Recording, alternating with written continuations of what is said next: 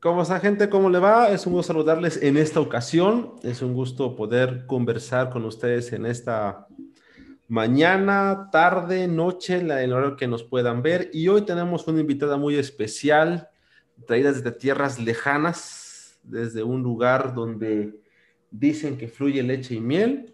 Así que le damos la bienvenida a este espacio de teología y un poco más a Lorena. ¿Cómo está Lorena? ¿Cómo te va?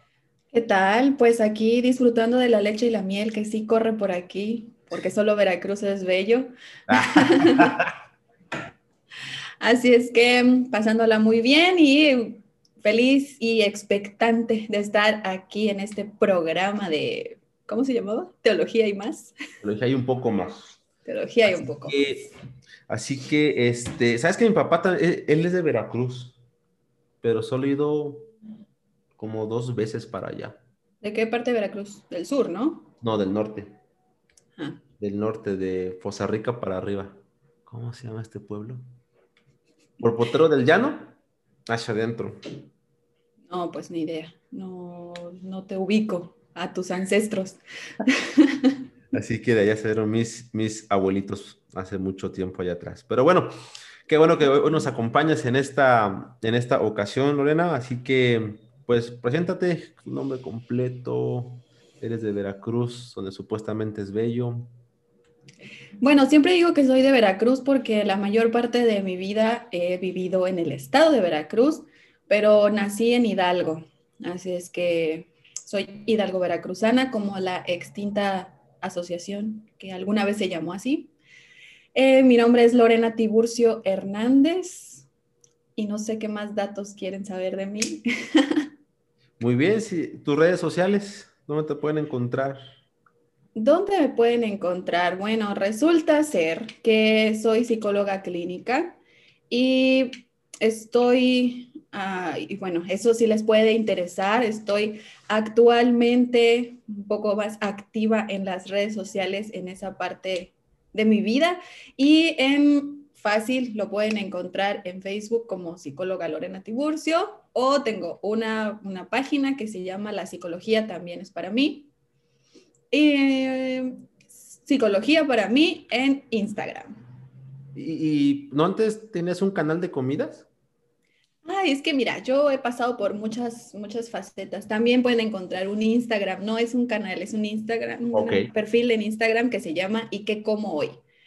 que es como un recetario propio, pero que se los comparto también para cuando no saben qué comer, ahí puedan revisar cosas fáciles que lo saquen del apuro.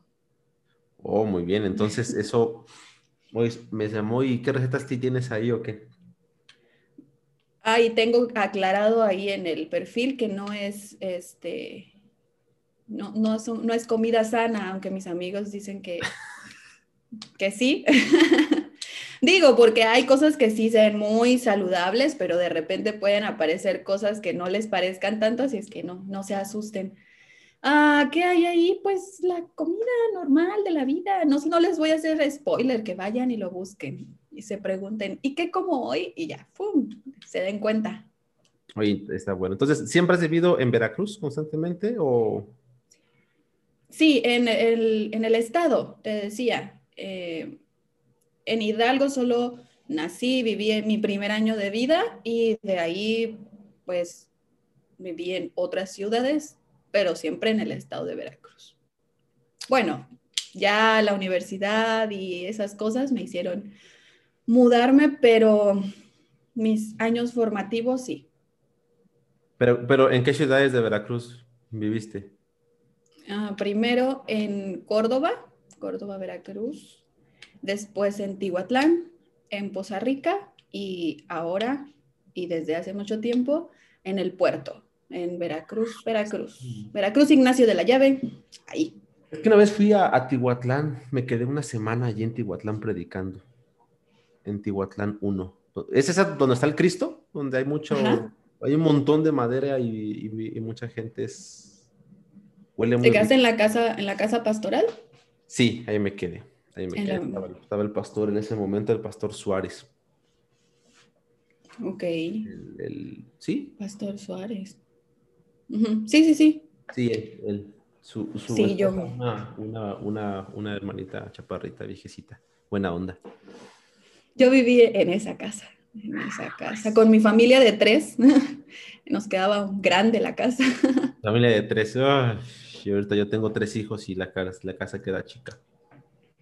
Que te Oye, cambian. eh, entonces calificando, tú eres hija de pastor entonces. Así es, Eres una HP. de corazón. Y alegre y orgullosa. No, pues somos dos y gente, lo que nos están escuchando, los que no sabían, yo también soy hijo de pastora, así que tenemos algo, algo en común sobre, sobre, sobre, sobre esa parte. Y, y, y- y- y, Lore, me gustaría, no sé, quizás que podamos conversar en esa, en esa parte o en esa área sobre eh, cuál ha sido quizás tu experiencia en el, en el, en el de ser hijo de pastor en, en la parte de Veracruz. Experiencia, ajá. Dime, dime. ¿O qué es lo que te ha gustado, lo que no te ha gustado, lo que has detestado, lo que has amado? Aquí la catarsis, ¿no? Completa.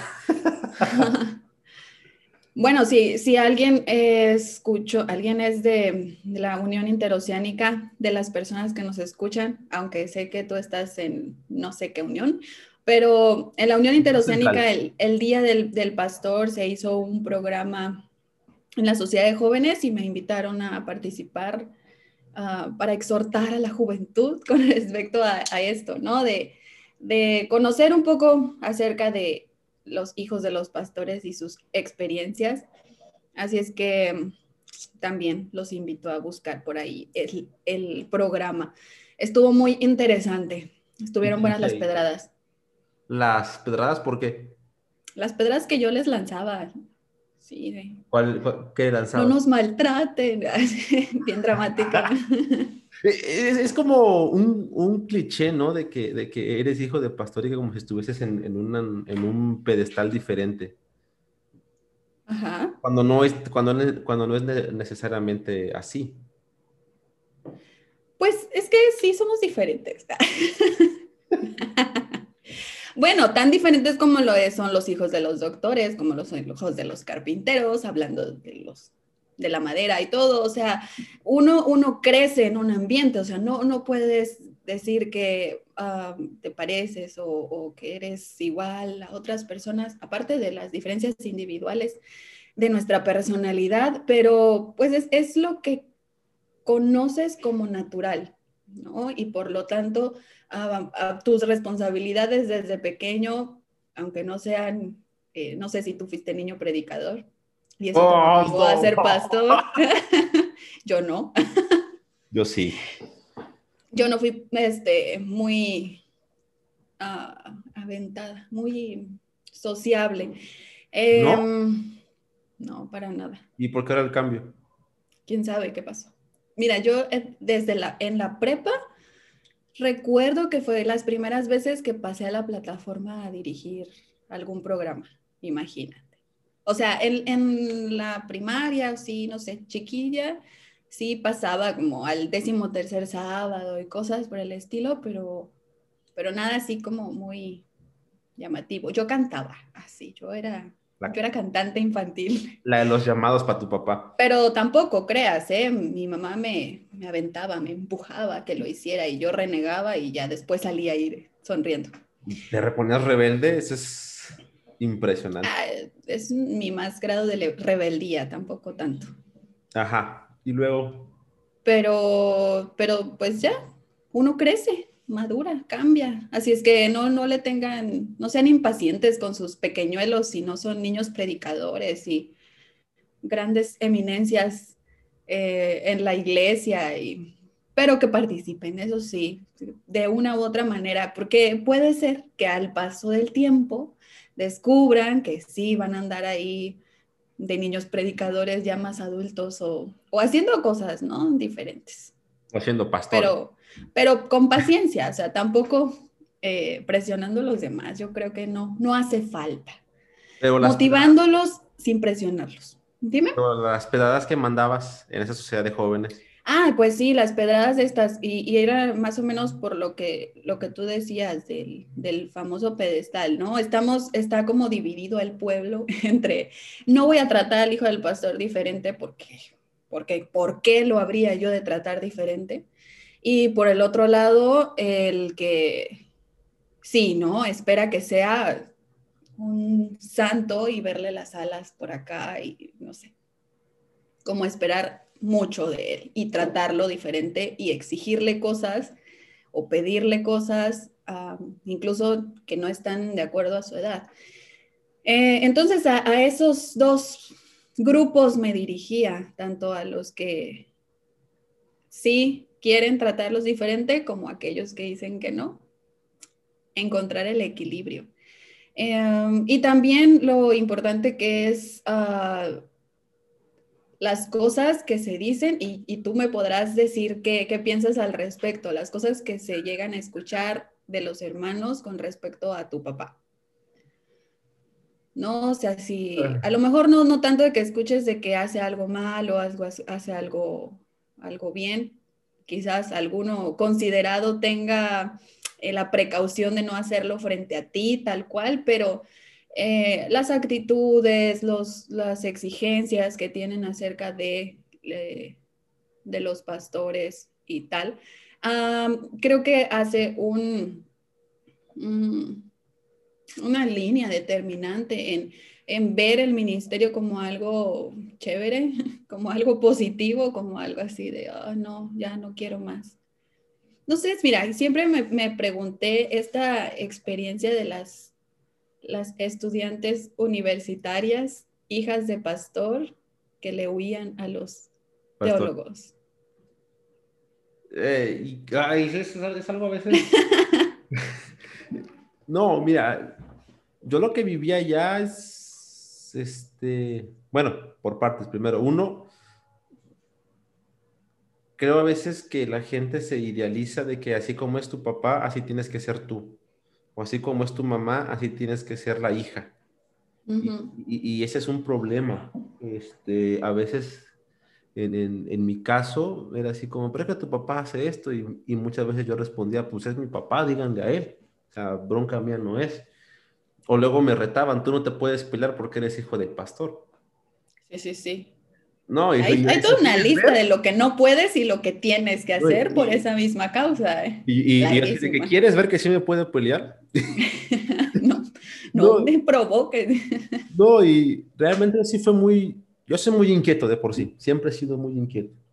Yo recuerdo que te veía en Montemorelos y eras muy calmada, siempre estabas pegada a, tu papá, digo a tu mamá, a lo que recuerdo vagamente. Ah, porque nos conocimos poco, ¿no? De, de infantes, de criaturitas de ternuritas del Señor.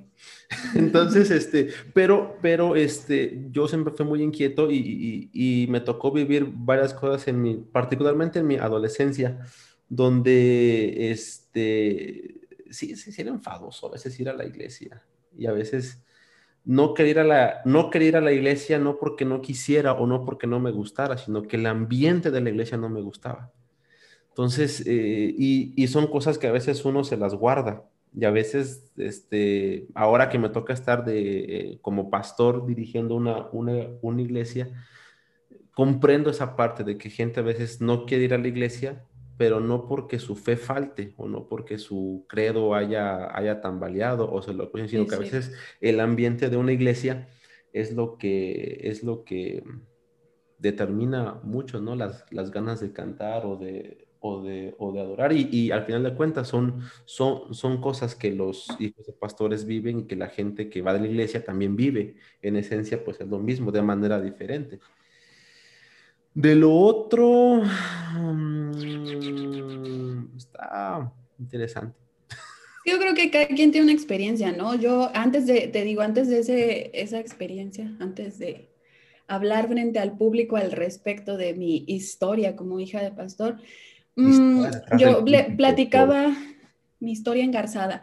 Le platicaba a mi mamá y le decía, no, yo siento que no tengo como la historia trágica, ¿no? Así de que los hermanos me maltrataban y me decían, y o sea, porque he platicado con amigos y amigas que sí, o sea, cuentan cosas rudas, o sea, lo, fue difícil esa, esa experiencia tanto de niños como de adolescentes.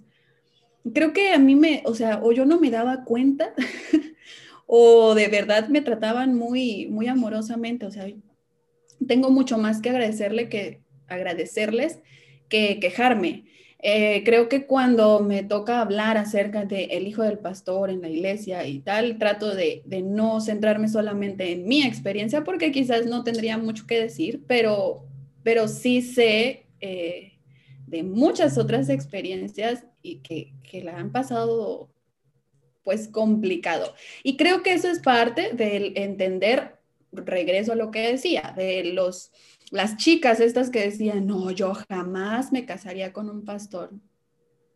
Pero son las que quedan con un pastor, generalmente. No, las que yo conocí, no, ¿eh? Pero generalmente, no siempre.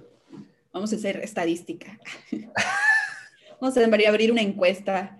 Pero, pero ah. Hasta esto es incómodo también, porque eh, a la hija de pastor o al hijo del pastor, la gente en general piensa que el hijo del pastor tiene que ser pastor.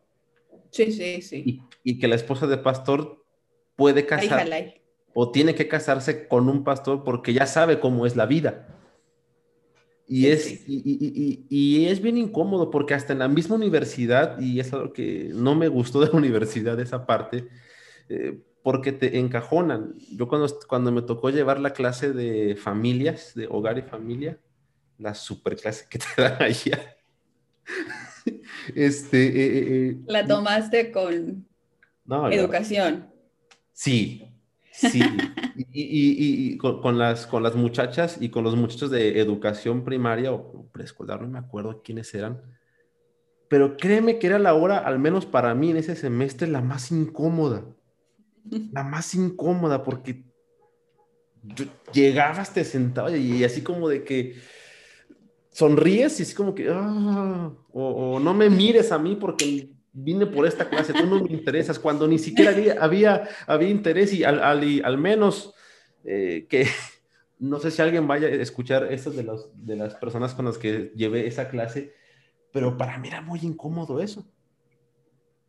Y, este, y, y ya ves que en Montemoro está la famosa, la famosa cruz? la famosa cruz que si la cruzas, este, ya estás sellada por el Espíritu Santo para, ser esposa de pastor. Se aparece el ángel Gabriel. Y ha sido llamada hija mía, ¿no? Y ya tú respondes, he aquí la sierva del Señor, hágase conforme.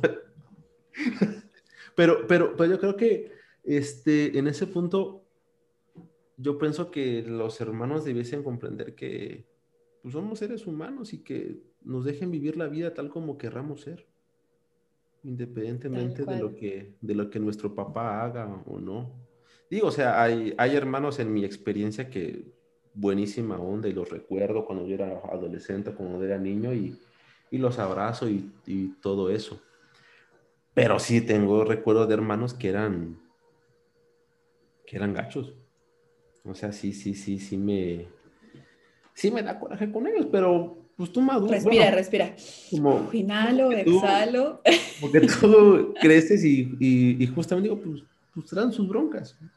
Al menos en, en, en, en, mi caso yo decidí este, estudiar teología, con este, este trabajo, esta manera de poder este, predicar y compartir cuentos me encanta, lo, lo disfruto, pero quizás lo veo con una perspectiva diferente ahora de lo que yo, de lo que yo he vivido. Pero sí. Se madura. Sí, como que ya lo deja fluir. en el mejor de los casos. Y es que algo que me pasó a mí es que literal, el lugar que llegaba, ya no regresaba. En, mi caso, mi cuando yo nací, mi papá fue a terminar unas clases a Montemorelos, de ahí lo mandaron a Tabasco. De Tabasco lo mandaron a Mérida no, a Balancán, de Balancán a Villahermosa. En Villahermosa estuvo en dos lugares distintos en la misma ciudad. De ahí lo mandaron a, a Mérida, de Mérida a Campeche, de Campeche Chiapas y de Chiapas el DF. Y ya del DF, pues ya emprendí las alas y, y volé, cual paloma buscando libertad. O tu, propio, tu propia jaula. Mi propio destino. No, no. Sí, o sea, tú, entonces tú sí anduviste como conociendo estados diferentes. Yo creo que también eso es distinto, ¿no? Está pasando el plátano. Em, es distinto la, iglesia en, en, los diferentes estados. No sé, al menos sí el tiempo que estuve en el norte del país sí fue como que diferente, algunas cosas que yo estaba acostumbrada a ver de Veracruz, porque aunque he estado en diferentes zonas de Veracruz, al final ha sido la parte norte del estado, si es que las costumbres eclesiásticas siguen siendo básicamente las mismas, pero creo que a ti te, sí te tocó conocer mucho más aquellos que a lo mejor eran más estrictos y más lo más protocolarios. lo más estricto que me tocó y era mi etapa supuestamente de rebeldía era fue en Chiapas, así como de que... ¡ah! Ah, casi, Saludos, nada más. hermanos de Chiapas. Saludos, hermanos de Tapachula. pero, este, pero, pero, este, pero cuando llegué al DF, así como que para mí fue un... ¡ah! Aquí me pierdo. O sea, en el... En, el, mundo y sus caminos pecaminosos. No, o sea, me, me, en, el, en, el, de... Hay tanta gente. Sí, sí, sí. Y tú no eres el centro. Y al, menos para mí fue un súper descanso. De decir, ah, o sea, si voy con mi papá, qué bueno. Si no voy, qué bueno. Además ya estaba grande, ya estaba en la, preparatoria. Entonces, este, me iba con mis amigos para acá, mis amigos por allá. Entonces estaba, estaba padre esa esa experiencia en, ese, en, ese, en esa situación. Y, bueno, ¿y cuáles son tus, tus hobbies que practicas últimamente ahora o que has tenido? Que he tenido en la vida. Hobbies, hobbies. Creo que me cuesta trabajo en, o sea, ponerle el nombre de hobby a algo porque no permanece en el tiempo. O sea, no sé, de repente ando muy de hacer cosas manuales, ¿no? Un tiempo a cosas de, fieltro, ahí andaba yo cosiendo, pero se me pasa, o sea, como que lo ya, otra cosa. Otra cosa, exacto. Eh, y así, así he pasado por, por el fieltro, por la filigrana. Regularmente son, son cosas manuales, sí, me, me gusta hacer cosas con las manos, cosas artísticas, pero no precisamente como pintar. Bueno, también tuve mi momento de acuarelas. Pero, sí, um, no sé, cosas que, que, involucren crear algo, creo que son mis, mis hobbies. Va, perfectísimo. Vale, vale. ¿Y tu comida favorita? Ay, no, qué barbaridad. Eso, eso de los favoritos, creo que es, O lo que más disfrutas, pues. Muy variante, soy muy variante. De hecho, eh, se burlan de mí por eso, porque eh, no sirvo para esos juegos de qué tanto conoces a tu hija o qué tanto conoces a tu mejor amiga. Porque cuando preguntan cuál es su comida favorita o cuál es su color favorito o cuál es su animal favorito, sí, yo puede ser que hace una semana tenía uno favorito y esta semana ya es otro. Ah, Pero pues. bueno, en general la comida, yo diría que la comida mexicana, o sea, los antojitos mexicanos, eso, no la comida mexicana, porque eso es tremendamente grande, pero los antojitos. Tacos, tamales. Tortilla frita. Like, sí. Mi abuelita hace unas, unas picaditas bien ricas y unas enchiladas de allá. Mm. ¿Enchilada doblada? Sí, dobladita. Enchilada huasteca. dobladita con su salsa, con su, con su, ¿cómo se llama? Con su queso. Aguacate, con su queso, con su frijol. Soy feliz. Sí, sí. Esas cosas son buenas. Sí, eso, yo diría que esas son mi, mi comida favorita. De manera aparte, o sea, general. Porque como hoy te puede gustar el tamal y mañana te va a gustar el taco. Ajá, por eso mejor lo ampliamos al tipo de comida. Antojitos. No, y los tamales, o sea, sí, los antojitos top. De ahí, bueno, sí, la comida mexicana, yo estoy feliz de haber nacido en este país, que lo juzguen de lo que quieran, pero la comida, haber nacido con esta gastronomía, me encanta. Sí, realmente es que sí. A mí la que me gusta más también es la comida de Michoacán. ¿Ah, la michoacana y la, la, región de Tierra Caliente. Cuando comencé... pasé a Michoacán. Michoacán, Michoacán tiene una ciudad. Ya está, estoy dudando de mis conocimientos geográficos. ¿Morelia? A Morelia. Sí, en Morelia. Y fue que comí, o sea, como un fin de semana, creo. Igual y no es como que ya conoces la gastronomía del lugar, pero me dejaron mucho que desear. Como que no tenía sabor la comida. No, es que es de regiones. Yo hablo de la región calentana.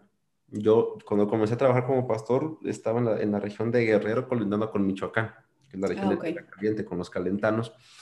Y los uchepos, las toqueres, las, este, ay, el aporreado, el chile de mango, el chile de ciruela, los buñuelos. Suena muy interesante. Mira, ya estoy saludando otra vez y son las 11. y acabo de desayunar.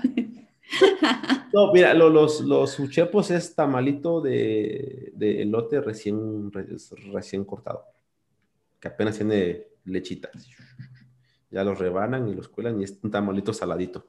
Le pones crema y le comes, le pones salsa y le pones queso con un vaso de leche. Delicioso. Suena muy eh, extraña la combinación, pero... Luego las toqueres, que son como unas gorditas, pero están, es como una tortillita cuando, cuando el maíz ni está sazón, ni está tierno, está, está toquere. ok. Lo que me dijeron a mí. Y sabe ¿Está cocollo? Ah, pues más o menos. no sé si es, también aplica para maíz, pero supongamos. Ese punto. Y luego está el aporreado, que es cecina con un huevito, es tipo machaca, pero enchiladito, con frijoles de la olla, delicioso. Están los frijoles puercos con su birria, delicioso. Los tamales nejos con mole, y es un tamal que hacen con, con Ay, cuando el carbón se...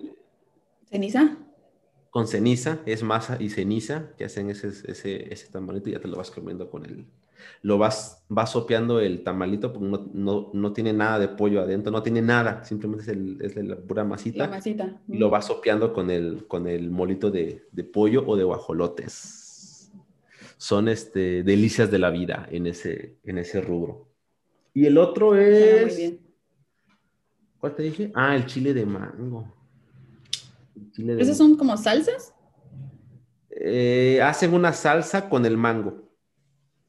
Y te comes el mango como tal en salsa. Con unas semillas así. Pero es como comida, botana. Es comida, es comida. Acompañante. Es comida. Es comida. Es comida. Salado. Está, bueno, es que es salado dulce, ¿no? Es agridulce, algo así, está medio, está medio raro. Ese es, es, es lo parte de la, de la, ¿cómo se llama? De la gastronomía de la que a mí me gusta. De la que más me... Hace falta viajar. Donde he comido. Sí, ya sal, por favor. no, no, estamos en hashtag quédate en casa, por favor. No ande provocando aquí. ¿Y ya te dio COVID o no te ha dado COVID? Yo creo que no, pero cuando empezó todo el asunto, me dio influenza, según diagnosticada como influenza. Así es que, no sé, es un poco dudoso. Pero te, has quedado encerrada y te has estado cuidando y todo eso. Sí. Sí, sí, he estado la mayor parte del tiempo eh, en casa. Como niña obediente. Así es. Como siempre, perfecto. Entonces, dime dos cosas más. Este, lo de tu proyecto, de lo de las cartas a los jóvenes enamorados. Pues mira, te, cuento toda la historia de las transmisiones. Em, mi papá comenzó en, los, en el programa de 100 días de oración, que no sé si fue por la Unión o por de todo el mundo o qué. El año pasado. Pero, ajá. Sí, fue todo el mundo. Como en junio. Eh, y él transmitía a las 7 de la mañana. ¿No? Sus, una reflexión y la oración. Entonces, pues se les prendió la, el foco. y dijeron, ¿y por qué no transmites tú en la tarde? Y yo así de, yo necesitando que me empujaran. ¿Los 100 días? ¿Por la mañana? ¿Tú por la tarde?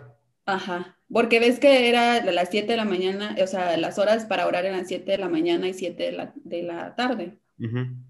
Entonces, eh, yo empecé a hacer las transmisiones a las 7, pero los últimos 30 días, no, no desde el principio. Un mes. Sí, el último, el último mes que, fue. Em, pues así, ¿no? Al principio súper nerviosa y dudosa y se me enredaba la lengua y todo. Y pues ya como para el día 15, pues ya iba agarrando más confianza, ya para el día 20 ya le había agarrado el gusto. Ah, y bueno, terminé. En, la, claro, eh, en la tarde lo que hacíamos era mm, algunas actividades o eran como dejarles tareas para el otro día que son acciones de afrontamiento efectivo. Eh, algunas dinámicas. También lo pueden encontrar en YouTube. Esos 30 días ya están en YouTube. Eh, los en vivos y ya están ahí. ¿En canal? En el canal. Es, aparece más fácil si escribe psicóloga Lorena Tiburcio, porque el canal realmente se llama La psicología también es para mí, pero te aparecen cosas de psicología así X. Eh, entonces, más fácil con mi nombre. Ok ahí aparecen para que lo, hagan. Lo pueden hacer en, estos siguientes 30 días. Al cabo que hablo acerca de pandemia y demás y seguimos en las mismas, así es que pueden sentirlo como si fuera totalmente en vivo. así es que hacíamos pues algo así de, psicología y demás, breve, y, y orábamos, ¿no? Y ya, entonces pues ahí le empecé a agarrar gusto a la cámara. Y dije, ah, bueno, voy a hacer un, otro, otra serie de algo, ¿no? ya cuando acabó todo eso. Pero no había aterrizado la idea hasta a finales del año, yo creo. Pues leí, leí el libro, había leído partes del libro de cartas a jóvenes enamorados, pero pues ya después lo, me decidí a leerlo bien, a, conciencia. y habló a mi corazón. Creo que lo leí en el momento en que necesitaba leerlo, así es que fue muy revelador y, dije... ¿En serio? Sí, sí, sí. Ok. Yo lloraba en cada capítulo. Neta. Casi. Ah, bueno, cada dos. No, no, o sea, bueno, sin las lágrimas, pero sí fue muy revelador, la verdad, la verdad. Creo que había, o sea, siempre había entendido, ¿no? Que bueno, a Dios le importa tu corazón, a Dios le importa eh, tus, tus, relaciones amorosas, son, una decisión importante, ¿no? Después de, de, a quién Dios vas a servir y a qué te vas a dedicar, es la tercera, o no sé si es la segunda, la tercera, las tres, pero... Las, tres decisiones de la, de la vida. Las básicas, claro. Y era como, bueno, es algo que escuchas la vida entera y sí, sale. Pero cuando, cuando volví a leer, cuando lo leí a conciencia, ese libro sí fue como, oh, o sea, creo que me mostró el, la magnitud de la importancia de, o sea, qué, qué tanto alcance podía tener o qué tanta, tanto problema te podría causar eh, espiritualmente en cuanto al servicio que puedes hacer o puedes tener para con Dios. Em, y todas esas cosas, ¿no? Eh, siempre me pareció, bueno, y eso voy a desviarme un poco, porque hace un, tiempo vi un video de un señor, se puso muy, muy popular en Facebook, un señor que hablaba acerca de que comiéramos más natural y que sembráramos nuestra comida. Y, y no sé, algo así de volver a nuestras raíces y, o sea, se hizo súper famoso y todos los comentarios así de, sí, es verdad lo que dice y yo así de que, ¿y esto qué? No, no es nada nuevo, no es como muy la, novedad, si ya el librito ahí del régimen alimenticio te dice que vayas y hagas tu huerta y comas natural, no andes con tus cosas procesadas y demás, y que eso va, ayuda al, consumo local y al campo y al agricultor y demás. Entonces yo, yo siempre pensé, o bueno, no siempre, desde ahí, dije, ala, es, es muy... un youtuber podría agarrarse un libro de Elena de White y irse capítulo por capítulo presentando algo como... nuevo. Eh, como nuevo y pase, yo creo que se la compran como nuevo, ¿no? Entonces eso pasó ya hace como un año atrás. Entonces, después de que leí este libro, dije, ah, no, no te los voy a presentar como nuevo, ni como que, ay, yo me, me lo inventé. la, la, nueva luz. Sino de, bueno, tratar de ponerlo un poco en, en lenguaje actual, quizás, porque hay cosas que, que es palabras, ¿no? Ya sabes, que se usan, que se usaban en aquellos maravillosos años de la tía Elena. La tía Elena. Y, tratar pues igual de, de, compartir eso que yo sentía que a mí me había servido escuchar, leer y demás. Al menos que saber que existía, porque yo creo que ese libro yo sabía que existía mucho tiempo, pero en el momento oportuno Dios puso en mi corazón que lo leyera. Así es que yo no sé si ahorita en lo que estoy haciendo, que creo que ni siquiera he explicado qué estoy haciendo, eh, puede ayudar a alguien a decir, ah, bueno, existe el libro, a lo mejor no es un momento del cambio, no es un momento de la reflexión, no es el momento en que le va a llegar la iluminación a su mente, pero que exista, que sepa que existe y que en algún momento puede recurrir a él para, para buscar orientación, ¿no? Y pues entonces empezó así. Decidí hacer esa, ese en vivo de los jueves a las 9 de la noche, mm, hablando acerca de una, una, sección. El libro es de capítulos cortos, pero está dividido en siete secciones, así es que van a ser siete videos, siete vivos. ¿y en, cuál vas? Voy en el 3. Hicimos el 3 al día de ayer que para esto estamos en febrero 18, ayer fue. Entonces, Así es. esperemos que cuando salga, ustedes los que nos puedan verlo, puedan, la puedan seguir. ¿Sabes que diste un punto muy interesante aquí?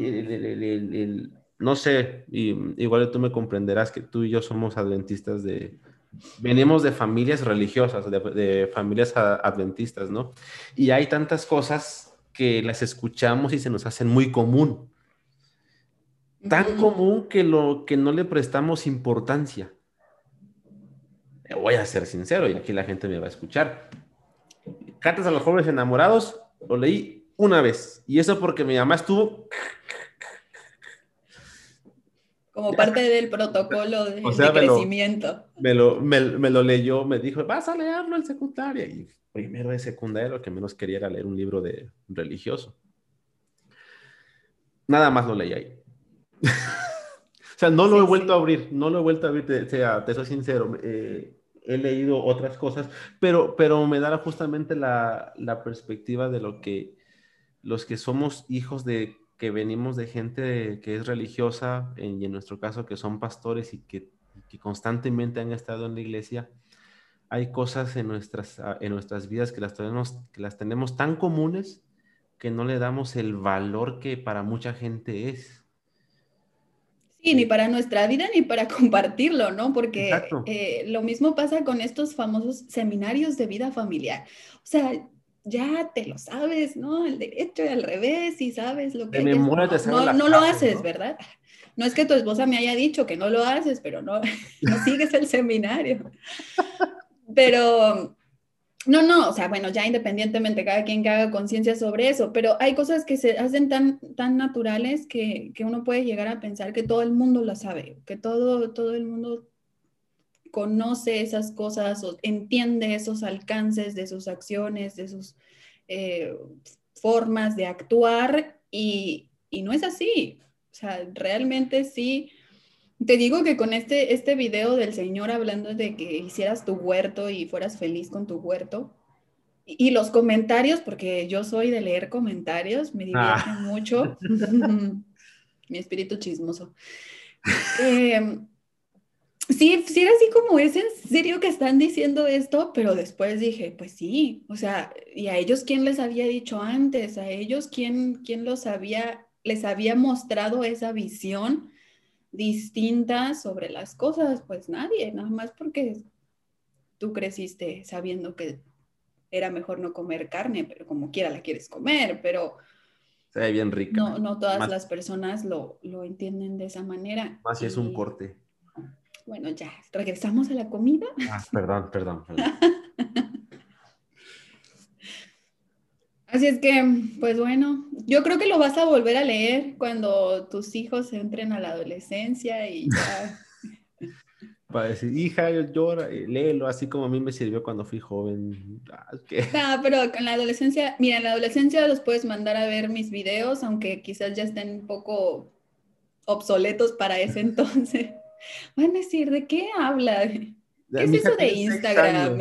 Le quedan seis años. Tiene seis años, le quedan todo lo que va a pasar. cinco años más para entrar a la preadolescencia. Ay, estoy que me espanto. un quinquenio más y mi hija entra a la preadolescencia. Me va a pasar volando. Así es que ya ve, ve extrayendo, ves reescribiendo el Cartas a Jóvenes Enamorados en lenguaje actual.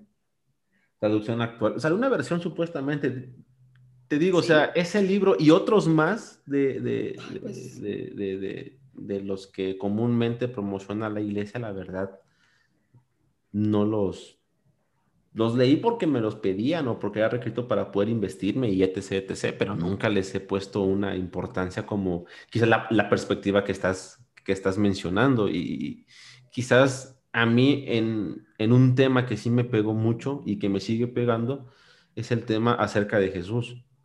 Eh, llevo un par de años este, metiéndome mucho en ese tema y y yo sí lo reconozco cada que estudio sobre ese, sobre ese tema y cada que leo el deseo de todas las gentes, yo termino llorando. Así, así como Magdalena. Amar. Así, así literal. Y me, me impacta mucho, ¿no? Y, y, a veces trato de poder transmitirlo a eso. Y en un resumen rápido de los tres secciones que has visto con tus followers allí en... ¿Es en tu fanpage de Lorena de psicología o en tu blog personal de Facebook? Mm, personal, es personal, pero están en público, así es que no se preocupen si son... Si no son tus amigos. Siempre digo eso, si no son mis amigos, si no los he aceptado aún, porque sí hay que como que aceptarlo, ¿no? En ese no es fanpage. Page. Eh, entonces, pero, pero ahí. Igual lo, te digo, lo, lo comparto en, en la página, o sea, como que no, no es transmisión cruzada, pero, pero sí. Compartes ahí. ahí. Ah, sí, pues mira, el resumen es que ah, depende del concepto que tú generes del amor, es como lo vas a vivir. O sea, la importancia de que realmente sepas qué es el amor y que crees tu propia Ah, tu propio concepto acerca de ello. No concepto de que lo, lo digas en un como, como de diccionario, ¿no? El amor es un... Pero, pero sí de entender su raíz, su propósito y su función actual. Y creo que entender todo eso te hace el, te ayuda al camino ¿no? El, primer capítulo habla acerca, la primera, la primera sección habla acerca de eso, de, la raíz del amor, ¿o no? Que el propósito del amor romántico eh, para la humanidad. la segunda ya es un poco mm, como práctico, que se llama ¿Cómo encontrar el amor? No, ¿Cómo encontrar el compañero ideal, creo?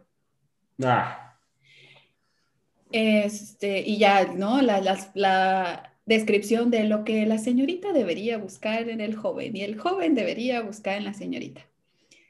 Em, y entonces, eso se une a lo anterior. Cuando tú construyes esa, ese concepto del amor, pues eso te guía a buscar, te guía a, entender esos esas características que tú tienes que tener, o sea, porque sí, tú eres la señorita que va a buscar al varón, pero al final quieres que el varón te busque a ti o que el varón te considere a ti. Entonces tienes que cumplir esas, esas otras características porque está bien divertido hacer el checklist y marcárselo a alguien, pero cuando te toca hacerlo a ti, hacértelo a ti, pues ahí, ahí ya sale uno debiendo a veces, ¿no?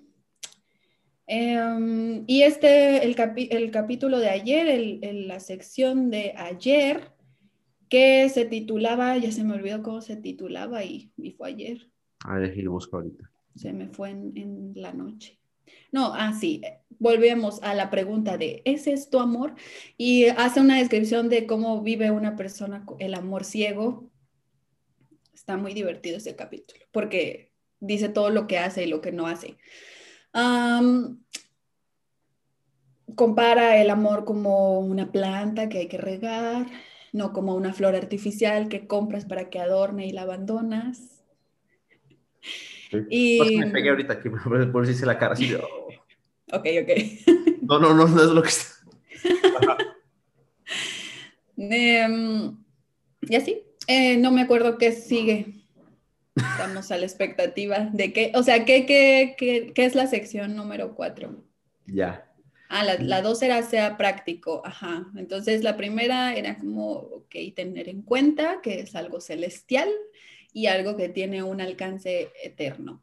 Eh, la segunda era ponte las pilas, mejora tu currículum de futuro esposo o futura esposa y checa buenos currículums.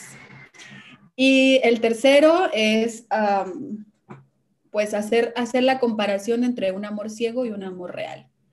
Uh, amor real, como dice. Ya ves, si era, era un tema interesante, ¿no? Que la termodinámica y... bueno, para los que están escuchando, es que ayer Lorena estaba introduciendo el tema y comienza a decir, hoy vamos a tener un tema súper interesante que a mucha gente le... le, a todos nos interesa. A, todos nos interesa. Yo así de que pues, a mí me interesa la termodinámica. Me estaba queriendo hacerla interesante con eso, esa introducción y sale ahí el comentario del amable compañero aquí. No, el tema pues, de la termodinámica. Pues era para ponerle jajajaja a, la, a la sesión, al live. Ponerle ambiente. Sí, sí. El ambiente no, no da. Oye, pero, pero es, está padre, créeme que lo voy a releer.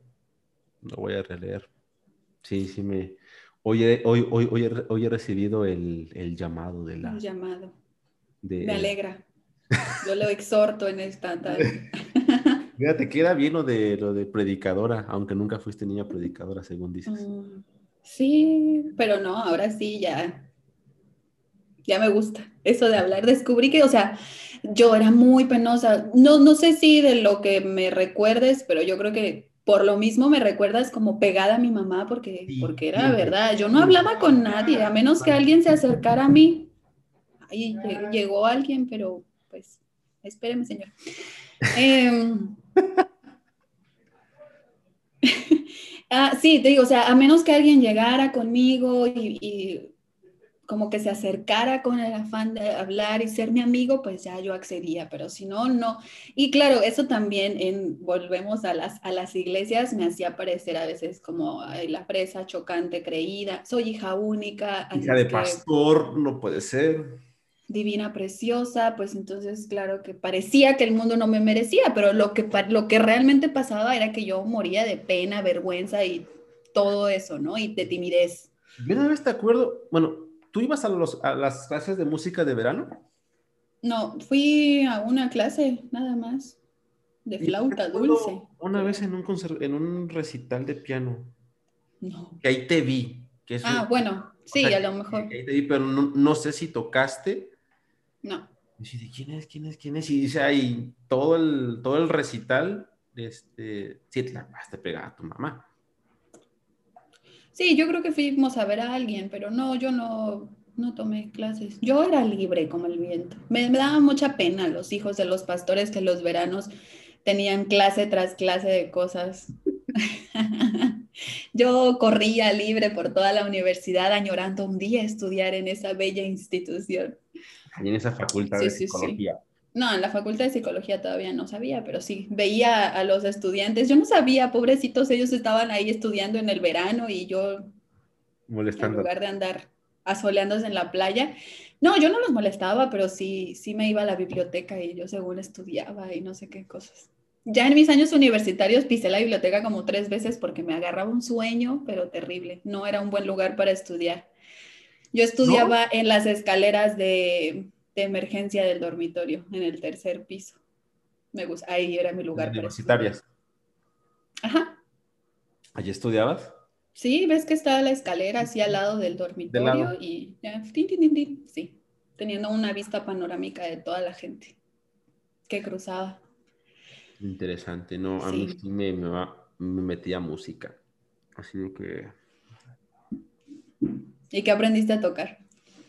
Este, martinillo. bueno, cuando era niño, o sea... O sea, ¿ahorita sí sabes tocar piano? Sí. O sea, sí rindió frutos. Sí rindió frutos la inversión de mi papá. qué bueno, qué bueno. En, la, en, esa educación musical y lo del, lo del solfeo y todo eso. O sea, no, no sé por qué, ahora que recuerdo y que reflexiono a, veces de que tanto, tanto, no gastar, tanto invertir, pero sí la universidad sí se manchaba con algunos precios, con lo, y con lo que te enseñaban al final de cuentas, así como que o sea, ahora que recuerdo y que reflexiono, digo, pues, úrale, qué, generosos son al pagar, al pagar este. Y, a, veces sí, literal, qué mal, qué mal servicio. Una vez me dio clases este, el profesor, bueno, un profesor, no voy a decir el nombre. yo ya le iba a mandar saludos también. Se me iba a salir, pero, así literal, yo, yo, estaba tocando, no me acuerdo qué pieza Mm, me pusieron para ese verano y estaba ton, ton, ton, ton, ton, y lo volteé a ver y estaba así, dormido. qué, dulzura, ¿eh? Con qué dulzura tocabas el piano, sin duda. Que, se relajaba mucho. Claro. ¿Y, cuál es el otro proyecto que me mandaste? El del... Ah. El, un grupo reflexivo. Ajá, ¿ese de ¿Sí? ¿Ese, creo? ya Ajá, este, este es un grupo que mm, va a iniciar en marzo. Eh, es grupo para mujeres, son um, por medio de Zoom, así es que donde quiera que estén en el país o fuera de él, se van a poder reunir. Em, este lleva por título Nuestras manos poderosas y como subtítulo eh, mujeres con poder o víctimas de las circunstancias. Y eh, es un grupo reflexivo o le llamamos grupo reflexivo porque tiene algunas características similares a lo que se conoce comúnmente como un taller psicológico, en el cual hay una exposición acerca de un tema y algunas em, sugerencias, estrategias, recomendaciones que se hacen para que, para que se puedan llevar a cabo en la vida con respecto al tema como cuestiones prácticas. Eso involucra el grupo reflexivo, pero también eh, lleva el componente de que es más interactivo. O sea, aunque yo voy a ir dirigiendo la, la sesión y la conversación y todo, exponer el tema, eh, sí hay mucha participación de las personas que estén involucradas. Y para ah, favorecer la, interacción, eh, también hay varias dinámicas que se van a ir haciendo, que mucho esto es uh, de escribir, algunas son de dibujar, algunas son de romper, de rayar, o sea, cosas que ellos puedan hacer con cosas también sencillas que encuentren en su casa, que les ayuden a reflexionar algunas cuestiones del tema y posteriormente platicarlo ahí mismo en la reunión con, las otras personas. Por lo tanto, es un grupo eh, reducido, es un grupo pequeñito para que pueda haber espacio para cada una, ¿no? A veces los talleres son de más personas, o sea, no sé, muy, muy, muy grandes y son positivos, son buenos, pero a mí, a mí me gusta mucho la interacción, me gusta mucho preguntar. Bueno, sí, creo que se sabe que me gusta preguntar o, las, lo que piensa la gente, ¿no? Y creo que esa es una de las cosas por, la cual, por las cuales me, me interesó estudiar psicología, eh, el, el, hecho del ¿qué, qué pasa por tu mente para tomar esta decisión o tú qué piensas al respecto de, tal o cual cosa y, de cosas que no, no me hubiera servido ser entrevistadora, no me hubiera servido ser algo parecido por el tipo de, de, cosas que me interesa. Entonces, bueno, eso está un poco mezclado con, con, este grupo porque yo voy a exponer el tema, como lo decía, pero por medio de esas dinámicas, pues también va a haber eh, retroalimentación de parte de las participantes. Solo mujeres. Así es que pues en eso estamos. En este grupo sí. Va. Más adelante espero que tengamos un grupo de, de padres. Órale. Y tengo uno en, en, planeado uno de padres y uno de, de adolescentes. Quisiera, yo, yo de verdad que ya quiero que se acabe la pandemia por, por viajar, viajar corto, porque tampoco es que me quiera yo ir al, a las Europas, dijeran por ahí, pero sí, sí quiero salir del pueblo. Y, y, por hacer esto en vivo, o sea, tener a la gente ahí, moverla, aventarle el papel, bueno, no, dárselo en su mano, interacción humana. Así es, porque eh, creo que con adolescentes eh, sería mucho más interesante así en vivo, pero vamos a ver si, si lo hacemos, lo lanzamos también virtual. Muy bien, gente, entonces ahí tienen los datos bueno, la información de explicar de primera mano para que puedan ustedes eh, eh, participar ya de estos temas, de este grupo reflexivo, nuestras manos poderosas, mujer con poder o víctima de las circunstancias. Hoy hasta el, hasta la pregunta está buena. así que, así que, reflexionar. Así que si quieren saber más, pues ahí, ahí les pongo más adelante ya los datos para que también puedan inscribirse ya, puedan tener esos datos. Espero que ya pueda salir próximamente los estrenos de este nuevo podcast que estoy haciendo. Así que, Lore, pues muchas gracias por acompañarme en esta ocasión, en esta breve plática, en esta... De todo un poco. De todo un poco. La idea es eso, o sea... Pues, llamados. Llamados, Llamado al arrepentimiento. gastronomía, muy completo, yo creo que fue muy completo nuestra, nuestra reunión. Así que saber qué es lo que estás haciendo, qué es lo que más vas a hacer, así que está, está padre.